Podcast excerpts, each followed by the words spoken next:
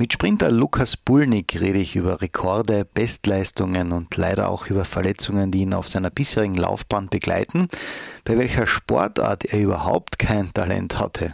Ja, das gesteht er mit einem breiten Grinsen. Ja, ein sympathischer Kärntner, der noch sehr viel vorhat. Einwürfe. Der erste Sportpodcast der Kärntner Krone. Die Audioplattform für Leistungssport, Vereinssport, Breitensport und Gesundheitssport. Ein Podcast zum Mitreden, zum Zuhören, zum Nachmachen. So bleiben wir alle in Bewegung. Ich bin Patrick Jochum, schön, dass du mit dabei bist.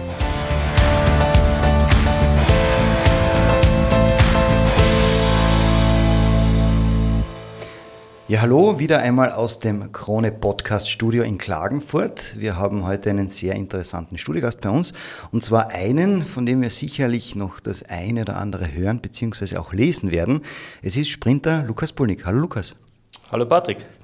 Du Lukas, deine Sportdisziplin, das Sprinten, ist ja ein Teilbereich aus der Leichtathletik also leicht unter Anführungszeichen, äh, was allerdings, glaube ich, alles andere als leicht ist. Wie siehst du dein Sprintleben, sagen wir es einmal so? Naja, besonders leicht ist, sage ich einmal, kein Sport. Eben vor allem verletzungsbedingt muss man auch sagen, auch wenn es kein Kontaktsport ist, ist äh, vor allem in der Leichtathletik, eben vor allem im Sprint, ist immer eine extreme Belastung für den Körper. Es kommt immer wieder mal zu Verletzungen. Eben die Saison war zum Beispiel auch ein bisschen von äh, Verletzungen geprägt, deswegen. Was für eine Verletzungen haben dich denn geplagt? Das Problem beim Sprinten ist ganz einfach, dass es eben für den Körper eine extreme Belastung ist. Ich bin ein bisschen davon geplagt gewesen, dass ich jetzt äh, Knochenmarksedeme im rechten Fuß gehabt habe. Heißt? Ähm, heißt ganz einfach Überbelastung, Übertraining. Es ist zwar, wie gesagt, Sprint nur eine sehr kurze Disziplin, aber es ist halt eben extrem, mit was für einem Gewicht man da eben auf dem Boden springt, sage mhm. ich mal, eben äh, läuft. Ähm, Was für ein Gewicht hast du denn, wenn du, wenn du sagst? Ja, ich bin eh einer von den leichtesten, muss ich ja. sagen. Äh, ich gehöre mit meiner Körpergröße eben äh, zu, mit 80 Kilo eben, würde ich sagen, eher zu den leichten. Es gibt auch Leute, die sagen, die zum Beispiel mit 1,75 auch 80 Kilo haben. Also mhm. ist ganz körperbezogen. Okay, und zurück zu deiner Verletzung. Das heißt, äh, warst du jetzt längere Zeit out oder? Ja, das Problem war, dass ich tatsächlich eine sehr, sehr gute Indoor-Saison gehabt habe. Mhm. Vor allem die letzten paar Wettkämpfe waren eben, äh, habe ich noch einmal Bestleistung äh, bringen können und da habe ich mir natürlich auch sehr viel für die äh, Autosaison erhofft. Gleich danach ist eben die Diagnose gekommen, Knochenmarksedem. Jetzt machen wir mal äh, fürs erste ein bisschen Pause oder äh, fokussieren uns in erster Linie eben auf Krafttraining und das habe ich jetzt eben zwei bis drei Monate, fast dreieinhalb Monate äh, durchziehen müssen, bevor ich wirklich in die Saison steigen habe können. Mhm.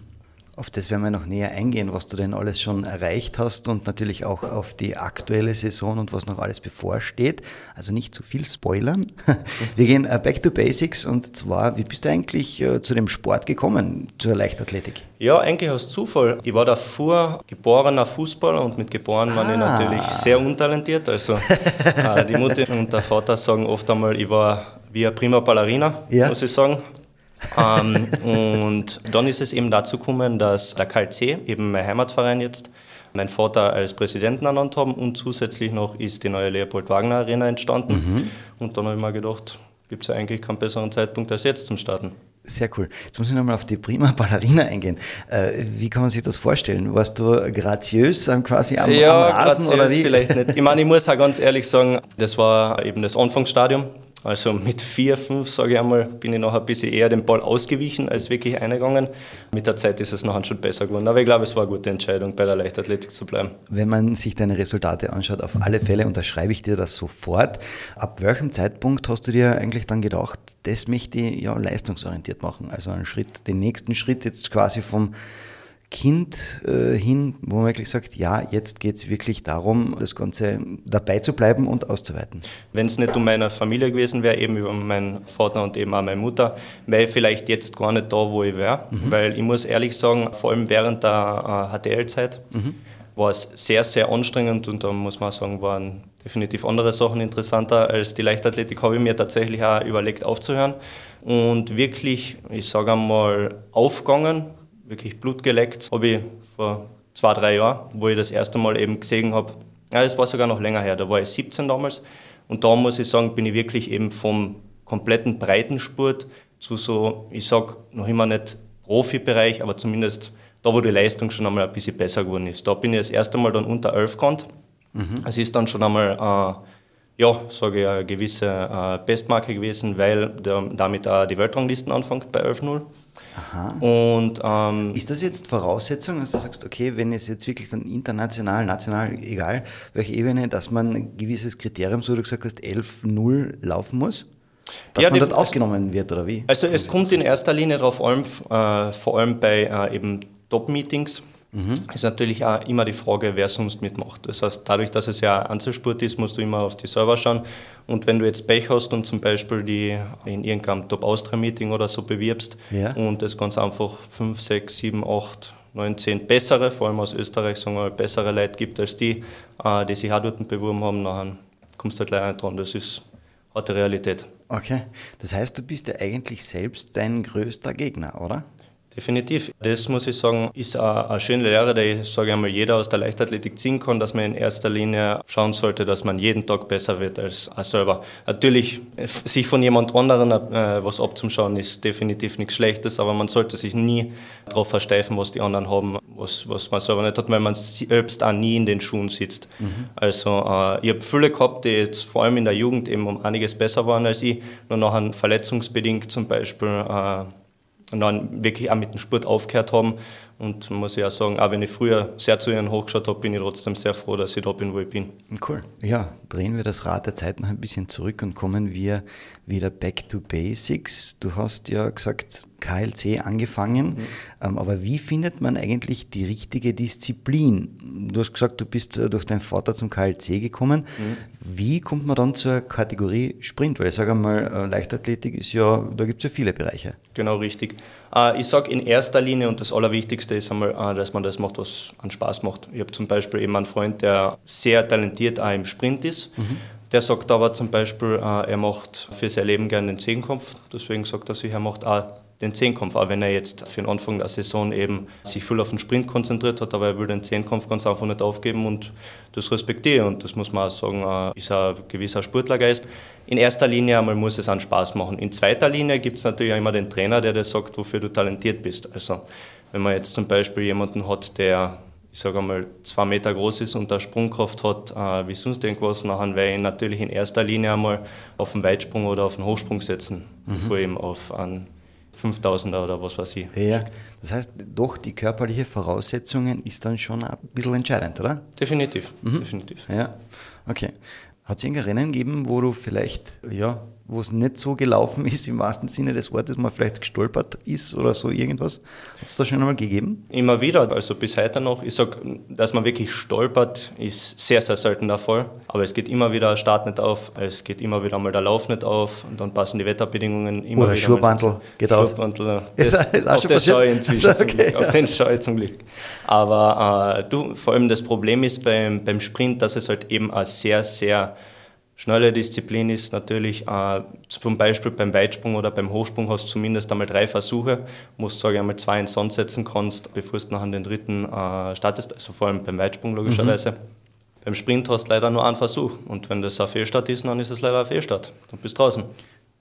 Also da hat man gar keine zweite Chance? Nein, international gesehen gibt es keinen zweiten Versuch. Echt? Das heißt, ja. wenn du zu früh startest, dann ist ja, genau. dein Platz dann beim zweiten Start dann leer, oder? Genau, richtig, ja. Ich meine, da gibt es jetzt inzwischen, habe ich gerade gelesen, äh, gibt es von World Athletics eine neue Regelung, dass das eben nicht mehr passiert, vor allem in den internationalen Wettkämpfen. Aber äh, man muss auch nicht unbedingt per se zu früh starten, sondern es gibt eine gewisse Toleranz, die man einhalten muss. Also wenn du schneller als, ich glaube 0,1 Sekunde, wenn es nicht ist, schneller als 0,1 Sekunde äh, aus dem Startblock gehst, ist es trotzdem ein Fehlstart, weil sie ganz einfach sagen, dass du so schnell gar nicht reagieren kannst. Mhm. Aha, okay. Das heißt, man spekuliert dann quasi, wenn man in diesem genau. Zeitfenster genau. ist. Ja? Okay. Genau, und deswegen haben sie auch den Fehlstart, also den zweiten Versuch abgeschafft, weil es natürlich sehr viele Geitler gegeben hat, die halt nachher probiert haben, eine zu springen. Das mhm. geht jetzt leider nicht mehr. Aha, okay, sehr interessant. Lukas, ich habe mir ein paar deiner Highlights herausgeschrieben und auf die möchte ich jetzt gemeinsam mit dir ein bisschen eingehen. Und dabei möchte ich vor allem den Fokus auf die letzten paar Jahre legen. Und zwar starten wir im Juli 2019. Da waren die U18-Meisterschaften in Linz. Und du hast dort über die 100 Meter die Jahresbestleistung von 10 Sekunden und 94 Hundertstel aufgestellt.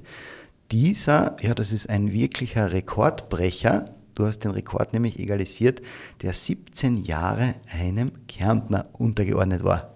Kannst du dich an diesen Wettbewerb erinnern? An den kann ich mich tatsächlich noch sehr gut erinnern, weil das war, äh, also ich sage, ich habe bis jetzt einige schlechte Läufe gehabt, gehört ja. natürlich leider dazu. Und das muss ich wirklich sagen, war wahrscheinlich der Lauf, wo ich sage, da hätte ich gar nichts besser machen können. Ja. Also zu dem Zeitpunkt hätte ich kein Hundertstel schneller laufen können, bin ich mir sicher. Da kann ich mich auch noch erinnern, der Lauf hat sich phänomenal angefühlt. Vor allem, man muss auch sagen, das war ein extremer Leistungssprung, weil im Vorjahr bin ich, soweit ich weiß, 11,5 gelaufen damals noch und dann auf einmal 10,94 eben, das sind sechs Zehntel, das ist schon ein guter Sprung und deswegen dahingehend äh, war das auch definitiv der Wettkampf, wo ich mir gesagt habe, okay, jetzt machen wir es einmal ein bisschen, bisschen ernster, als oh, es jetzt. Okay.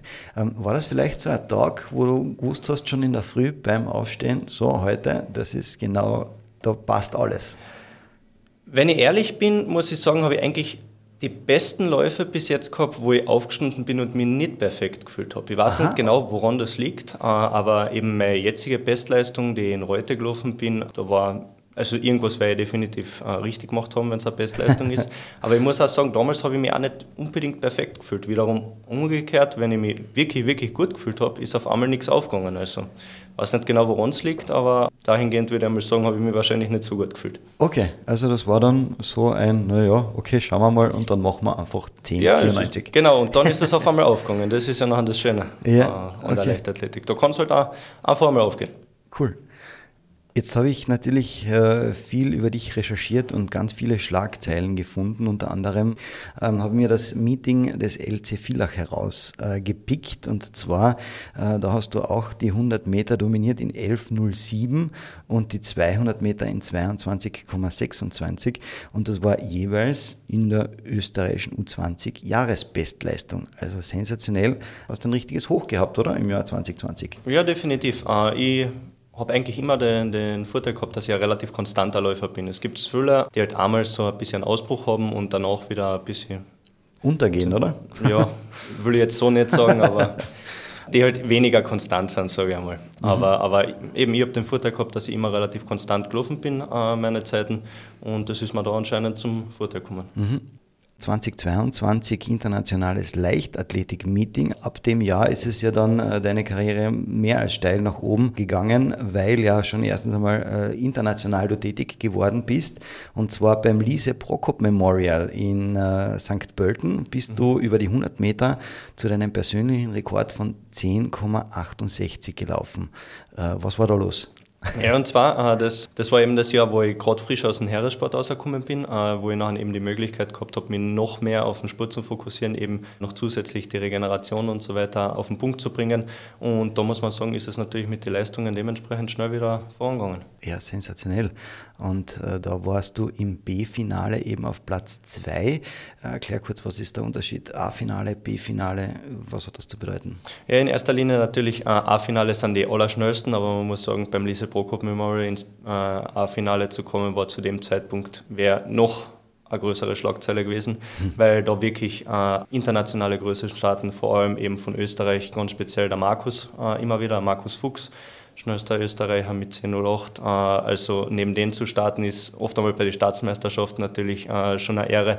Und wenn ich da neben ihm starten hätte können, wäre es natürlich noch einmal eine größere Ehre gewesen. Weil du gerade Markus Fuchs ansprichst. Frage, Markus Fuchs, Freund oder Feind oder einfach nur härtester Konkurrent? Ähm, naja, wie gesagt, also ich sage, man soll sich äh, von den Mitkonkurrenten so viel abschauen wie möglich und sie nicht als Feind zu sehen. Natürlich, ich würde lügen, wenn ich jetzt nicht sagen würde, dass ich äh, irgendwo natürlich auch schneller sein will als er, aber äh, ich respektiere jede einzelne Sekunde, die in seine Leistung äh, eingegangen ist und deswegen sage ich, dort, wo er jetzt ist, muss man erst einmal hinkommen, aber ähm, ich sage, ich, ich persönlich glaube, dass es vielleicht nicht unmöglich ist. Sehr gut, das klingt ganz nach einer Ansage, nach einer richtigen Kampfansage. Und äh, ja, bevor es weitergeht mit anderen Ansagen, vielleicht machen wir eine kurze Pause, also dranbleiben. Gleich geht es weiter mit Teil 2. So, Lukas, jetzt äh, werfe ich dir ein paar Schlagworte hin. Mhm. So muss ich sagen, ähm, Reute und Bestleistung, Fragezeichen. Österreichische U23-Meisterschaft erzählt. Ja, genau. Und zwar, das war eben von letzten Jahr 2022 die österreichischen U23-Meisterschaften, wo ich eben die persönliche Bestleistung gelaufen bin. An dem Tag habe ich mich jetzt nicht besonders gut gefühlt, aber das ist anscheinend mein Erfolgsrezept. ähm, und eben da bin ich im Finale, äh, im, im, Vorlauf tatsächlich, was für mich unüblich ist, weil normalerweise ich im Finalauf um einiges schneller immer laufe als äh, im Vorlauf. Mhm. Bin ich im Vorlauf noch an die äh, BP gelaufen und im Finale muss ich sagen, äh, hat nachher irgendwas gar nicht mehr gestimmt. Ich glaube, das war der Start, wenn es mir nicht ganz täuscht. Und äh, dann habe ich mich auf einmal vom äh, ja, eigentlich Favoriten im Vorlauf äh, auf Platz 4 oder 3 gehangelt. Also das ist leider auch der Sport. Gehört auch dazu ein mhm. bisschen. Mhm, verstehe. Wir starten rein ins aktuelle Jahr 2023, vor allem der Schritt äh, vom nationalen Bewerben Richtung international. Jetzt, wie fühlt es sich an, wenn man Österreich jetzt irgendwann einmal international vertritt? Was macht das mit einem? Ja, es ist natürlich ein extremes Erlebnis, aber fast ja, anders, als ich es mir vorgestellt hätte, definitiv. Also es ist natürlich schon ein Ort von Respekt da, aber vor allem, wenn man eben äh, mit dem ganzen Nationalteam fährt, vor allem mit vielen Leuten, die äh, schon relativ viel Erfahrung in solchen Bewerben hat, ist es eigentlich locker eher was Freundschaftliches. Und ich finde es immer so spannend, wie es nachher äh, schnell umswitchen kann. Also von dem Punkt eben, wo ich davor noch im Hotel mit jemandem zum Beispiel eine Gaude an Spaß habe, bis nachher zum Vorbereiten für einen Wettkampf eben das Aufwärmen und alles, wo es nachher eben wirklich ernst wird und dann auch beim Ausmarsch, wo nachher wirklich eben der Teamgeist ganz ein anderer ist und auch das Adrenalin. Also es ist eine Achterbahnfahrt. Jetzt stelle ich mir das spannend vor, weil du sagst vorher im Hotel tut man noch ein bisschen blödeln und Anführungszeichen und dann steht man, steht man an der Linie da Schulter an Schulter. Inwieweit, also ich kenne das nur von meinen Handballzeiten, aber da macht mhm. man sich ja selbst ein bisschen äh, aggressiv auf den Gegner. Formulieren wir es einmal so. Ähm, wie, wie motivierst du dich, dass du ja sagst, okay, auf dem Punkt genau muss das sitzen und da bin ich so richtig heiß, dass ich wirklich 110 Prozent geben kann? Ich glaube, dass es viel Vorarbeit ist. Es ist da, muss man sagen, äh, spielt sehr viel das Mentale mit, äh, weil da habe ich nämlich auch viel mit dem äh, Markus geredet. Und er sagt, der größte Unterschied jetzt ist, dass er es auch wirklich sich nicht nur einredet, sondern auch wirklich daran glaubt. Mhm. Also er sagt, äh, er steht eben teilweise neben Leuten, die 10-0 und drunter laufen der sagt sich, der schaut voll auf meinen Hinterkopf. Mhm. Der hat keine Chance gegen mich. Und äh, eben, ich glaube, dass das äh, generell, das ist auch für mich, psychisch gesehen, ist es wichtig, äh, dort vorzubereitet sein. Aber ich glaube, das ist jetzt nichts, was man direkt am Wettkampftag machen kann, sondern da muss man eben schon von Anfang an sehr von sich überzeugt sein, eben äh, durch harte Arbeit auch. Genau, ist natürlich auch schwierig. Wie machst du es? Es hat sich tatsächlich über die Zeit mehr und mehr verändert. Also am Anfang eben, wo ich gesagt habe, wo ich sehr viel Lampenfieber gehabt habe, war es in erster Linie eher so, puh, jetzt einmal schnell fertig machen, dass ich schnell wieder heimgehen kann, so ungefähr. Mhm. Mit der Zeit hat sich dann immer mehr äh, auch in eine Richtung von Markus äh, entwickelt, wo ich gesagt habe, äh, egal wer neben mir steht, den friss ich auf. Ja, also ich stelle mir sehr spannend vor, wenn du sagst, ja, ich friss die. Äh, ja, ich hätte so irgendwie gesagt, nein, mit den Schuhen kann man nicht schnell rennen oder so. Wäre vielleicht, vielleicht also das wäre meine Motivation oder meine Herangehensweise. Wir machen wieder einen weiteren Zeitsprung, Europameisterschaft äh, diesen Jahres. Neuer österreichischer Rekord, gemeinsam mit Stefan Bacher in 40,12. Ja, kann man auch stolz sein, oder? Definitiv. Ja, erzähl, wie war's? Ähm, ja, ich bin ja davor bei der Team-EM eben gewesen diesen Jahres. Da war die Nervosität auch natürlich sehr hoch. Das war wirklich das allererste Mal, dass ich mit der Nationalstaffel eben in einer Europameisterschaft das Land vertritt. Aber witzigerweise war es bei der U23 eben noch einmal extremer. Ich weiß nicht genau, woran das gelegen ist. Ich glaube in erster Linie, weil ich mich davor beim, äh, beim Staffeltraining eben leicht verletzt habe und ich nicht ganz äh, gewusst habe, wie der Muskel zusammenhaltet. Mhm. Aber äh, eben, ich würde sagen, noch nervöser als sonst. Ja, European Games 16. Juni bis 2. Juli in Krakau in Malopolska. Was hat sich da ereignet? Sagen wir mal so die unschönen Seiten des Sports. Ist leider so, aber ja. äh, eben nur als kurzer Kontext, für die Team-EM sammelt man eben auch Punkte für Österreich, also für sein Land. Und äh, ja, wir haben da leider einen ziemlich großen Nuller geschrieben, weil äh, es ein bisschen eine Staffel, äh, Fehlübergabe gab, sagen wir mal so. Und äh, leider auch genau zwischen die zwei Kärntner, also mir, mir auf den Stefan, war natürlich ein bisschen unangenehm, aber wie gesagt, das gehört leider zum Sport dazu und so muss man auch sagen, hat es eigentlich das ganze Team aufgenommen. Wir haben uns natürlich sehr geärgert, aber im Endeffekt kann man natürlich nichts machen. Zum Glück waren die Punkte jetzt nicht äh, besonders entscheidend, aber ähm, es macht natürlich keinen schlanken Fuß. schön, schön gesagt. Du bist ja immer in deinen vielen nationalen und internationalen Bewerben, ähm, da trifft man ja immer wieder unterschiedliche Gegner. Gibt es da irgendjemanden, der dir vielleicht besonders in Erinnerung geblieben ist? Besonderer Gegner, äh, definitiv. Also jemanden, den ich hautnah miterleben habe dürfen, äh, war gerade erst in Andorf. Äh, da ist tatsächlich der Weltjahres, äh, der Weltjahresschnellste derzeit, Ferdinand Omalaya, ist äh, gegen mich im Finale gelaufen und das muss man sagen, das war natürlich ein Gegner, den man so schnell nicht vergisst. Du bist ja jetzt mehrfacher österreichischer Nachwuchsmeister, mehrfacher Kärntner Meister, mhm.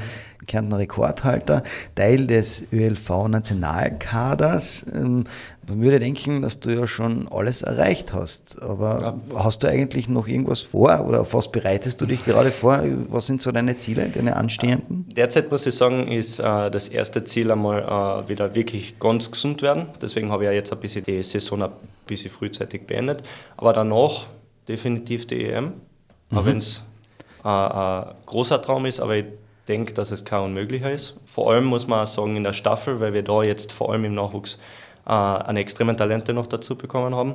Und ähm, ich glaube, also zumindest mit der Staffel bin ich sehr zuversichtlich, dass es funktionieren wird. Ja, dann halten wir dir natürlich die Daumen, dass es bei der EM in Rom natürlich klappt. Jetzt haben wir so viel über deine Erfolge und deine sportliche Karriere gesprochen.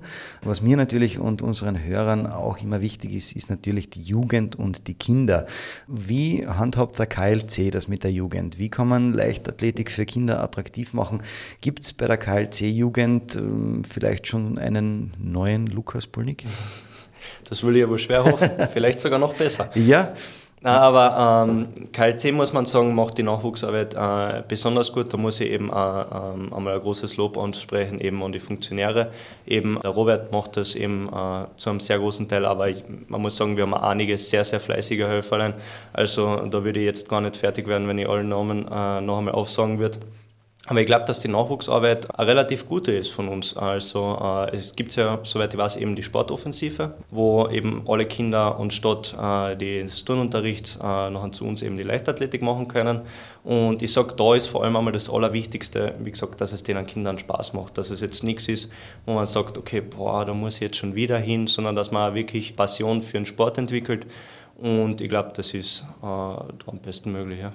Das heißt, wenn man vorbeikommen möchte beim KLC-Probetraining, überhaupt gar kein überhaupt Thema, kein Problem. Wir sind ja. sehr offenherzig. Ja. Wann finden dann so trotzdem die Kinder- und Nachwuchstrainings statt, die geleiteten? Die äh, Kinder- und Nachwuchstrainings finden immer um 17.30 Uhr statt. Das ist immer fix eben, auch für die... Täglich? Nein, Dienstag, Donnerstag. Mhm, Dienstag, Dienstag, Donnerstag, mhm. genau. Ähm, über den Sommer äh, vereinzelt eben eigentlich nur draußen. Über den Winter nachher auch in der Halle. Aber genau, dort einfach, einfach einmal anrufen sich kurz informieren, äh, falls jemand interessiert ist und dann gern vorbeikommen. Also ein ganz Jahressport, den der KLC da anbietet. Genau richtig, ja. Wunderbar. Ähm, was machst du eigentlich, wenn du nicht deinen Sport ausübst? Was macht Lukas Polnick privat? Naja, arbeiten gehört einmal dazu. ja. Definitiv. Eben dadurch, dass ich selbstständig bin, ist das auch ein nicht allzu kleiner Teil, muss ich sagen.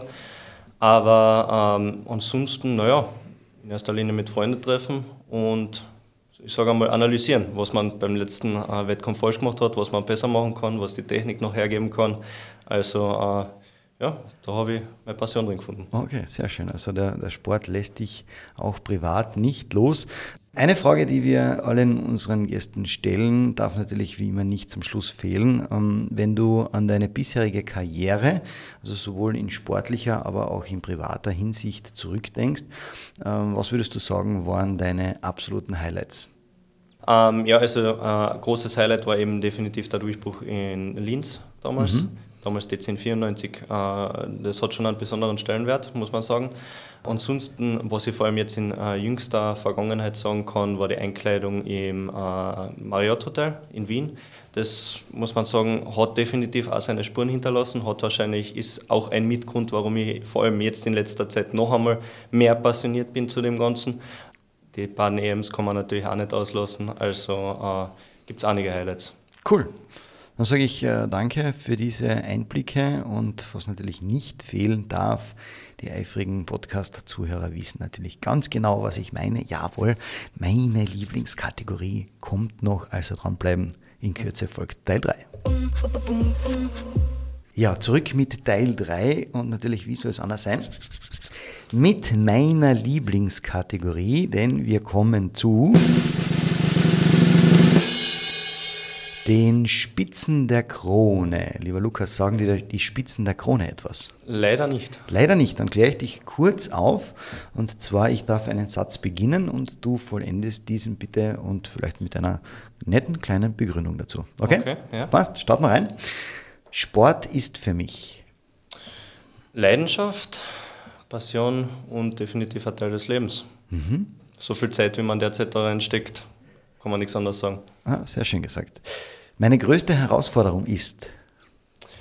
Äh, Zeit, muss ich sagen. Äh, auch wenn ich eben, wie schon am Anfang gesagt, eigentlich nicht jeder Sekunde hinterher traue, weil äh, ich glaube trotzdem äh, gewisse Art und Weise von, von, wie soll ich sagen, Erfüllung. Ja, Erfüllung ist vielleicht ein bisschen kitschig, aber zumindest eine Aufgabe im Leben zu haben, ist definitiv wichtig und äh, bin ich sehr dankbar dafür.